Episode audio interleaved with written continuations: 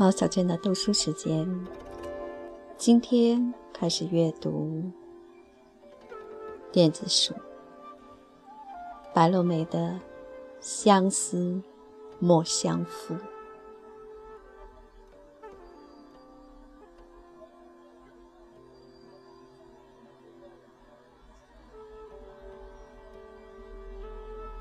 前言：一剪宋朝的时光。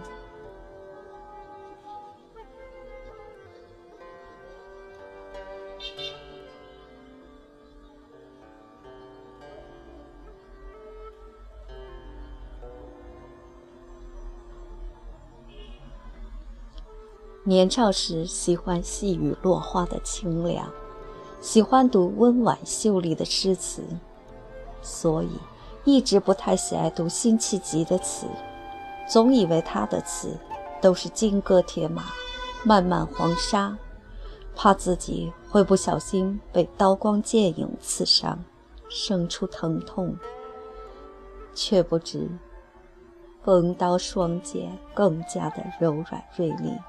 年少时的伤口，现在碰触，依旧会隐隐的痛。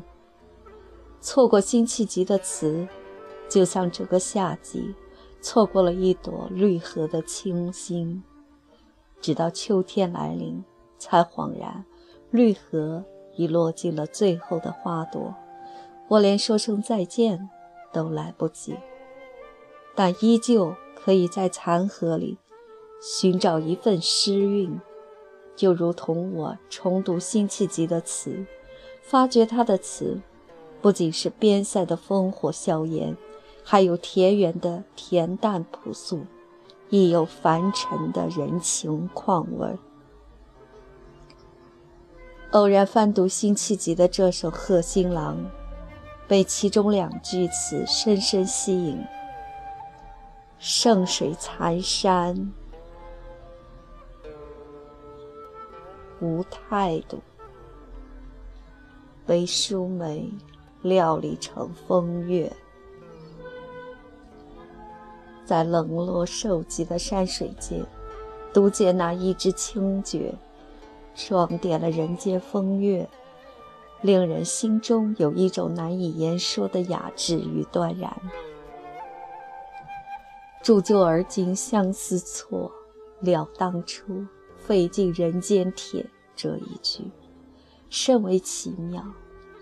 这里的错，就是一把锉刀，一把费尽人间铁铸就的锉刀。这样的词句，巧妙到只可意会不能言传的境界，像是一坛封存在雪地里的陈年老窖，无论过了多少年，取出来品尝。入口清凉，回味无穷。就算是醉了，也醉得清醒，醉得失意。一直喜欢贺新郎这个词牌名。贺新郎又名《金缕曲》《乳燕飞》《貂裘换酒》。辛弃疾所作的这首《贺新郎》，记述了他和好友的一段交往。《宋史辛弃疾传》说：“弃疾豪爽上气节，是把英雄，所交多海内之名士。”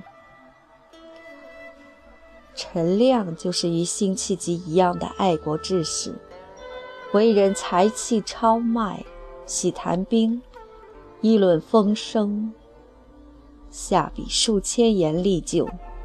他们一同主张抗金，交往甚密。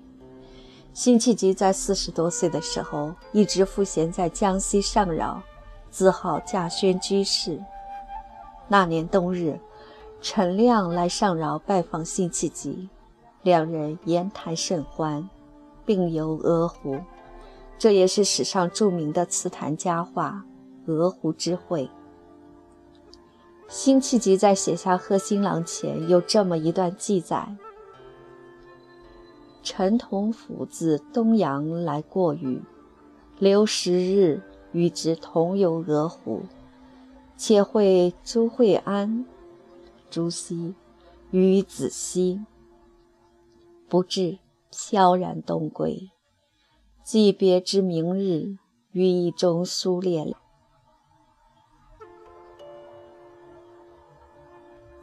复欲追路，至鹿次林，则雪深泥滑，不得前意。独饮芳村，怅然久之，颇恨挽留之不遂也。夜半投宿吴氏泉湖寺望楼，闻铃笛悲甚。为夫如燕飞，亦谢矣。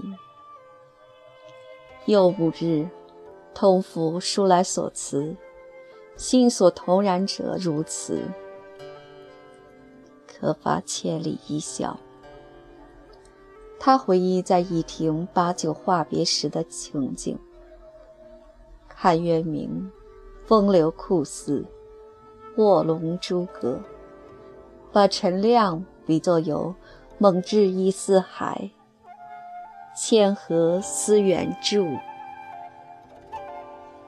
远大志向的陶渊明和让出奸凶、兴复汉室、立有丰功伟业的诸葛亮。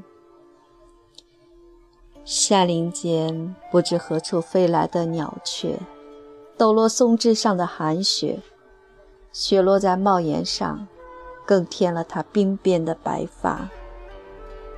他似在感叹，自己已是满头白发，到了知天命之龄，仍是报国无门，被闲置山野，做了耕田种地的老翁。盛水残山无态度，被舒梅料理成风月。冬日的山水是这样的了无生机，唯有几枝疏梅点缀了萧索的风景。两三雁也萧瑟。他用圣山残水，安于宋朝的江山已经岌岌可危，只有寥落如疏梅和孤雁的爱国之士，努力地支撑破碎的河山，可还是被风雪欺压。被朝廷排挤，贾轩的心中还在惜别。他既喜陈亮众约来相会，又怨怪他匆匆而归。他感叹自己没能留住他，虽然极力去追赶，却还是太迟。辽阔的清江因天寒水深结了冰。茫茫江岸，没有渡船，道路阻断，车轮似长了脚，不能转动。这样的时候离去，真叫行人销魂伤神。问谁时，君来愁绝。梦交时，赋别愁在眼，平别愁笑骨。这里所写的。不仅是离别愁绪，更在感叹国家的危亡，以及诸多有职之士不被重用。可见辛稼轩身在田园，终难忘家国政事，剑胆英雄，又怎么舍得光阴虚度？铸就而今相思错，料当初费尽人间铁。这一句最动人心肠，匆匆的相聚，又匆匆离别，像是费尽了人世间的铁，铸就了这么一个错误。而南宋偏安以来，若不是一味的屈膝求和，又岂会铸成国势衰微如此的大错？据《资治通鉴》载，唐哀帝天佑三年。魏州节度使罗绍威借来朱全忠军队，为供应诸军历年积蓄用之，一空。回而叹曰：“河六州四十三县铁，不能为此错也。”在这里，错字语义双关，既指错刀，也指错误。长夜笛莫吹裂，寂夜里不知是谁吹奏长笛，更惹得思念无限，悲伤不已。这首词大量引用典故，可见辛稼学胸存诗书万卷，熟读经史子集，别开天地，横绝古今。从古至今，多少怀才不遇的文人墨客和爱国英雄，在官场受挫，选择出仕归隐，开始另一番人生。其实，做个平凡淡泊的人，更自在逍遥，可以在杏花烟雨里吹笛到天明，可以邀三五知己。相聚一起煮酒论诗，也可以在田园乡间植柳种菊，在大雪纷飞之时独钓寒江。